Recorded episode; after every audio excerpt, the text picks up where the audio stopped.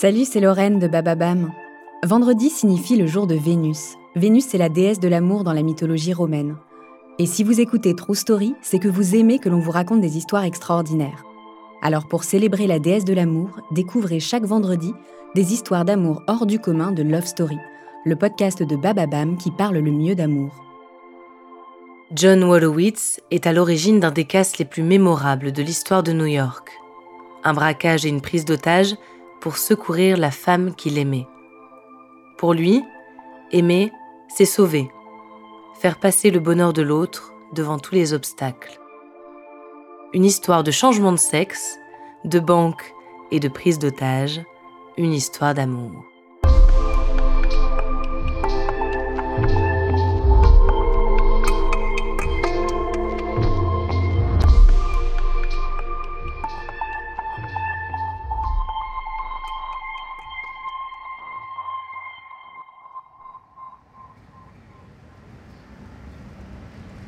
1972, New York. Nous sommes en plein cœur du mois d'août, la chaleur est écrasante, les rues désertes, le goudron luisant. À Brooklyn, les gamins jouent à s'arroser aux bornes à incendie et les grands-mères s'éventent sur les perrons. Mais un événement va sortir les citadins de leur torpeur. Devant un bâtiment de la Chase Bank, l'agitation est à son comble. Des agents du FBI, des policiers et des journalistes s'agitent. Les badauds s'agglutinent le long des barrières. Au centre de l'attention, un homme.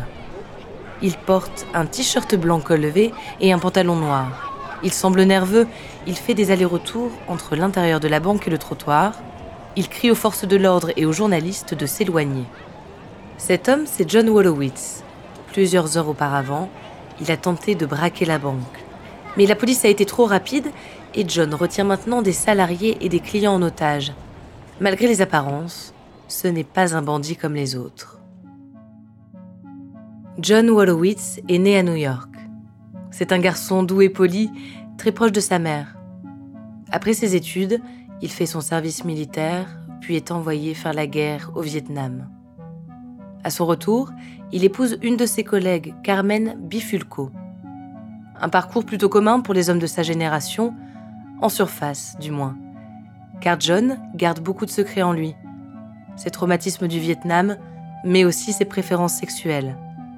Avant de partir à la guerre, John a eu une expérience avec un autre homme, un certain Wilbur. Une fois marié, John ne parvient pas à se mentir bien longtemps.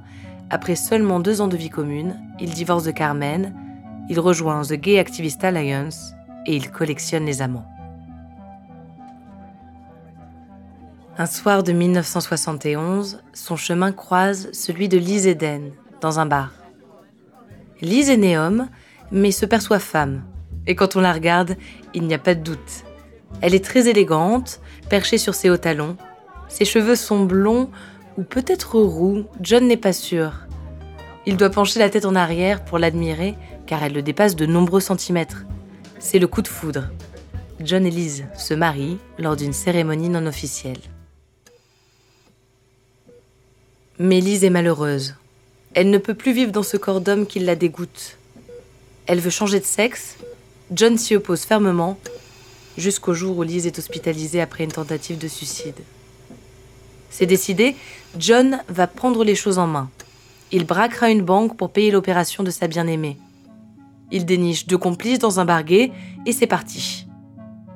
Le jour du casse, leur manque de professionnalisme et leur absence de préparation se font sentir. Quand ils arrivent à la chase, la moitié des coffres sont vides, une des employées échappe à leur surveillance et fait retentir l'alarme. La police est en route et un des deux acolytes de John s'enfuit. C'est le début d'une prise d'otage qui durera 14 heures. John est un braqueur atypique. Il fait livrer des pizzas aux otages, qui pour la plupart ne seront pas traumatisés par l'événement. Au téléphone depuis la banque, il explique à un journaliste du New York Daily News ce qui le pousse à agir. C'est pour Lise, par amour. Finalement, la police tend un piège à John en promettant de le conduire avec son complice à l'aéroport pour qu'il puisse s'envoler à l'étranger. Quand ils sortent, le complice est abattu, John est arrêté. Il est condamné à 20 ans de prison, il en fera 5.